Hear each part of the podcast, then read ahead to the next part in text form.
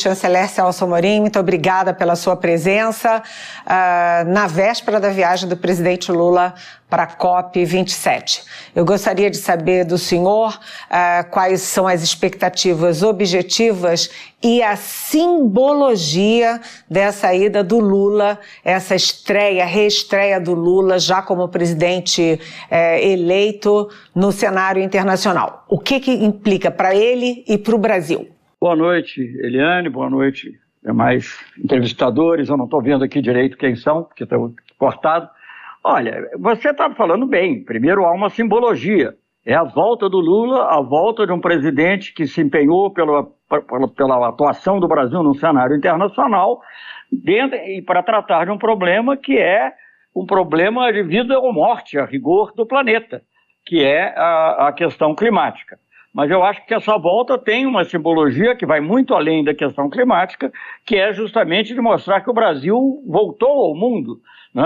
Aliás, o presidente Lula nunca tinha saído, de certa maneira. Um ano atrás eu o acompanhei, muito antes até dele ser oficialmente candidato, é, mas todo mundo sabia que ele podia ser candidato à Europa e a outros países aqui na América Latina. E o presidente Lula foi recebido com honras de chefe de Estado, inclusive pela na França pelo presidente Macron.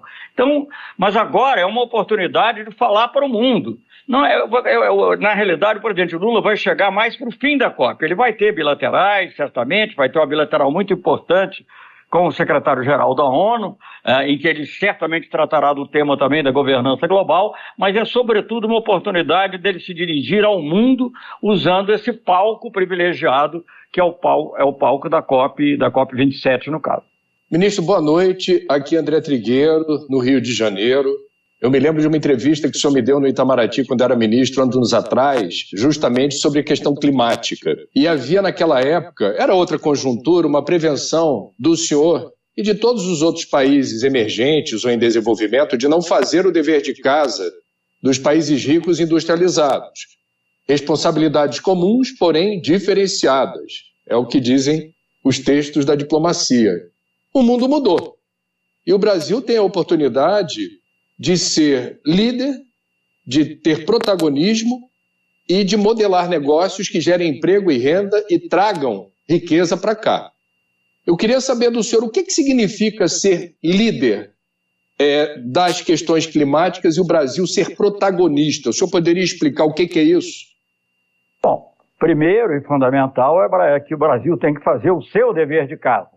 E eu acho que a chegada do Lula representa isso. Você vai retomar as políticas que já existiam antes, você vai reconstruir, eh, nós vamos, ele, presidente Lula, vai reconstruir os órgãos que foram é, mutilados, como o INPE, uh, o, o, Instituto da. Enfim, o, o, IBAMA, a FUNAI, que é uma coisa relacionada, e essa reconstrução vai nos dar uh, meios de mostrar que nós vamos continuar cumprindo as metas que, com as quais nós havíamos comprometido no passado e que foram cumpridas durante o governo Lula e durante o governo Dilma.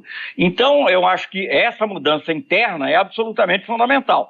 Mas, além disso, eu acho que o Brasil Brasil vai ter um protagonismo internacional. Eu não quero aqui fazer anúncios tirando, digamos, o privilégio do presidente Lula, que ele é o, ele é o autor das ideias, é, da, de apresentar na COP, mas o Brasil certamente terá iniciativas não só no plano interno, mas também no plano internacional, que nos darão isso que você está chamando de liderança. Eu acho que a questão climática e a questão da Amazônia, especificamente, é, deixará de ser um passivo e passará a ser um ativo na inserção internacional do Brasil. Ministro, já misturando a, a, COP com a transição, com o futuro governo, para além das questões climáticas, questões ambientais, o que, que a gente pode esperar também do futuro governo com relação à política internacional?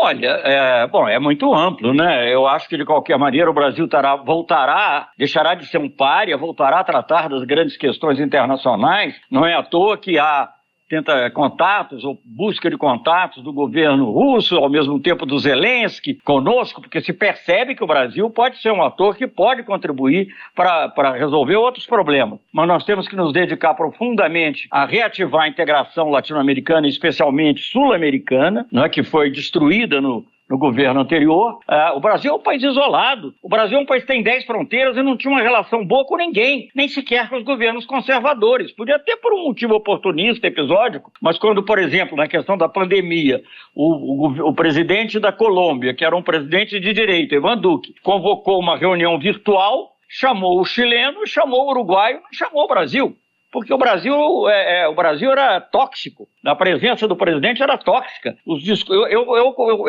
eu, eu, faço diplomacia de alguma maneira, estou ligado à diplomacia há 60 anos. Nunca vi discursos na ONU de tão baixo nível. Não é só questão de não concordar com as ideias. É de as pessoas era falar para o grupinho interno dele, não falava para o mundo. O Brasil é o primeiro a falar, a discursar na ONU, é um privilégio que você ajuda a tratar da agenda da humanidade. Nós éramos totalmente incapazes de fazer isso. Isso vai mudar totalmente, vai mudar com ações concretas na integração latino-americana, em relação à África, em relação uh, às grandes potências também. Uh, o presidente tem, sido, tem sempre dito que não nos interessa uma, o mundo de Guerra Fria, nós vamos cooperar com os Estados Unidos, vamos cooperar com a China, né? e cooperaremos também com a União Europeia e com outras regiões.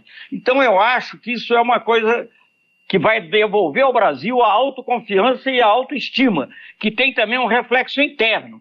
Quer dizer, o Brasil vai ser respeitado no mundo, o que ajudará, inclusive, é, internamente para realizar as políticas importantes. Algumas já foram mencionadas aqui por outras pessoas entrevistadas. Obviamente, o clima é hoje uma questão central na concepção de desenvolvimento, não é uma questão lateral, não é uma das questões do meio ambiente. O clima é uma questão central para a sobrevivência da humanidade. Combate à fome continua a ser uma questão central, a combate à desigualdade, mas haverá também outras questões, aí já na política externa, é, em relação à geopolítica mundial, em que o Brasil vai ter certamente uma, uma postura ativa e altiva, e que terá como, digamos assim, como mobilidade inicial, como, mo, é, como mobilizador inicial, relações com a própria América Latina, e com, com, que é uma região onde nós vivemos porque se a Amazônia for bem no Brasil e não for bem nos outros países, não vai adiantar muito, e vice-versa.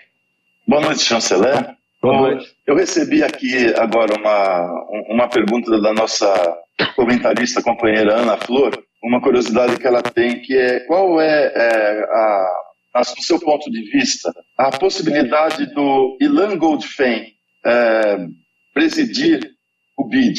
É, é uma pergunta que a Ana Flor pediu para lhe fazer. Ana Flor sempre foi minha amiga, mas ela agora resolveu tentar jogar uma casca de banana. Mas o destino do homem público é passar pela casca de banana, né? Tentar passar. Não, eu acho o seguinte: o problema do BID não é saber qual é o candidato.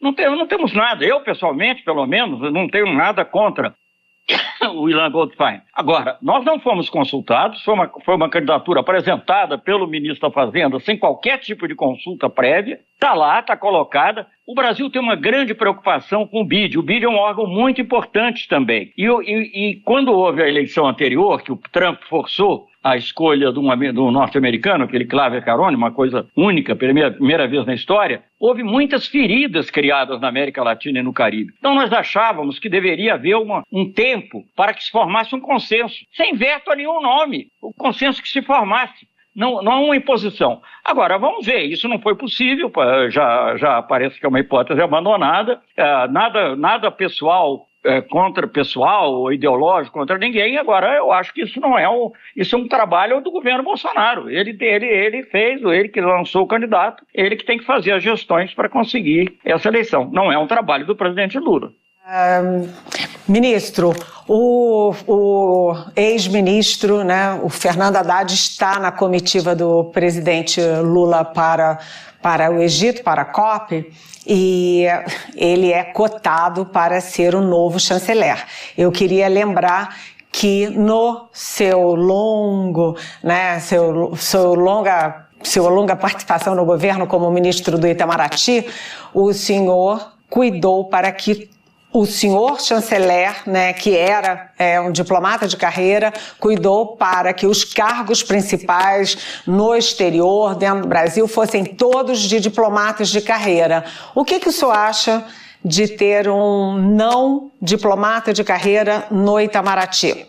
Eliane, primeiro eu quero dizer que tenho um grande respeito pelo Fernando Haddad. É uma figura política da maior importância. Eu não vou, eu acho que, digamos, seria presunçoso da minha parte ficar dizendo que deve ser uma coisa ou outra. É verdade que quando eu estive no Itamaraty, e por decisão do presidente Lula, devo dizer, foi ele que anunciou isso. No segundo mandato dele, pela primeira vez na história, todos os embaixadores eram, eram diplomatas de carreira. Agora, embaixador é uma coisa, ministro é outra. Eu não sei o que, que o presidente vai decidir esse respeito, e se soubesse também não diria. Agora, eu acho que é, nós estamos vivendo um momento muito complexo. Eu acho que talvez o momento hoje, é, o mundo hoje é muito mais complexo e difícil do que quando nós assumimos em 2003. Então, para mim, as coisas eram relativamente simples. Não quer dizer que eu visse corretamente, talvez até eu tivesse errado, mas eu via com uma certa simplicidade. Nós tínhamos o problema da ALCA, tínhamos que mudar o tipo de negociação no OMC, tínhamos que condenar o uso da força unilateral em relação ao Iraque, e tínhamos que fazer a integração da América Latina e ter uma política para a África. Era tudo muito simples, de certa maneira. Não é? Hoje em dia, eu acho o mundo bem mais complexo. Você tem um, um, um, um você tem um choque, é, um conflito, uma guerra no centro geopolítico do mundo. Né? Você tem a questão do clima que ameaça a humanidade. Então, eu acho que não é uma questão só de pessoas terem, digamos, uma, uma visão ampla do mundo, que eu acho que certamente Fernando Haddad tem. Eu acho que também vai ser exigida. Você esqueceu de dizer uma coisa: durante a minha gestão, durante, na realidade, o governo Lula, mas a minha gestão, muitas mulheres também foram nomeadas para cargos importantes foi a primeira vez que nós tivemos embaixadora em Nova York, primeira vez na ONU, primeira vez que nós tivemos embaixadora em Genebra, primeira vez que nós tivemos embaixadora na Unesco, para falar, primeira vez que tivemos embaixadora em Paris. Tudo isso aconteceu no governo Lula. Então, eu acho que essas coisas todas devem ser levadas em conta, mas quem decide é o presidente, não sou eu. O clima é uma questão central na política, não só do Brasil, mas do mundo. No nosso caso aqui, passa pela contenção do desmatamento na Amazônia, senão não há salvação para o clima. Só que a Amazônia não é exclusividade do Brasil. Existem nove países amazônicos, o Brasil tem aproximadamente 60% desse bioma. O STF descongelou o Fundo Amazônia. Nós teremos recursos disponíveis para ajudar nessa empreitada. Marina Silva, informalmente, na reunião com o enviado eh, dos Estados Unidos para o clima, John Kerry, convidou aquele país para participar do Fundo Amazônia. A pergunta é a seguinte: não adianta o Brasil fazer o dever de casa e outros países amazônicos não conseguirem enfrentar o desmatamento. O senhor vê com que olhos, assim, qual é a percepção do senhor da possibilidade de haver um fundo panamazônico ou um esforço que contemple todos os países inseridos nesse bioma com objetivos comuns? Olha, Trigueiro, eu não excluo nem sequer um fundo panamazônico. Eu não quero. Quando eu falo da integração da América do Sul, é porque a gente vê, tem que ter também uma integração, obviamente, com os países amazônicos. Agora, é, como isso vai se dar, eu não tenho certeza, mas certamente estará na prioridade do presidente Lula, e ele que deve fazer os anúncios que quiser fazer, uma grande prioridade ao, ao Tratado de Cooperação Amazônica, onde esses países todos que você mencionou estão, estão presentes. E é, é absolutamente fundamental que isso ocorra em conjunto. Agora, se vão ser vários fundos, se, se vai ser um fundo para cada país, não sei. Eu acho que isso nós podemos discutir. Eu não acho, eu pessoalmente não acho uma ideia a gente procurar criar um fundo amazônico também. Quero dizer que já estamos em contato com a Noruega, com a Alemanha, com outros países, para reconstituir o Fundo Amazônia. Porque uma das belezas, se você me permitir o uso dessa expressão, é, do Fundo Amazônico é que ele era, mantinha totalmente, mantém totalmente a soberania brasileira, porque os projetos são decididos no Brasil, com participação da sociedade civil, e o país que quiser participar, como era o caso da Noruega e da Alemanha, pode vir a ser os Estados Unidos, podem ser vir a ser outros, se eles achassem que o projeto estava bom, ajudavam a financiar. Então eu acho que isso certamente é importante para o Brasil, mas não vejo razão para não discutir isso também no plano amazônico. Acho que, aliás, uma reunião de alto nível de todos os países amazônicos é uma, é uma necessidade urgente. Eu acho que o presidente provavelmente tocará nesse assunto, mas eu não sei exatamente como.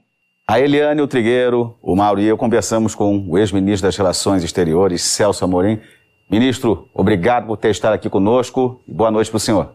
É só uma coisinha, se permitir. Por favor. Nada disso vai funcionar bem se não houver uma nova governança global. É impossível continuar nesse mundo em que, digamos, as questões importantes são todas levadas para o Conselho de Segurança e lá estão sujeitos ao veto de cinco membros permanentes. Isso tudo tem que mudar. Tá certo, então. Obrigado pela participação, ministro. Boa noite.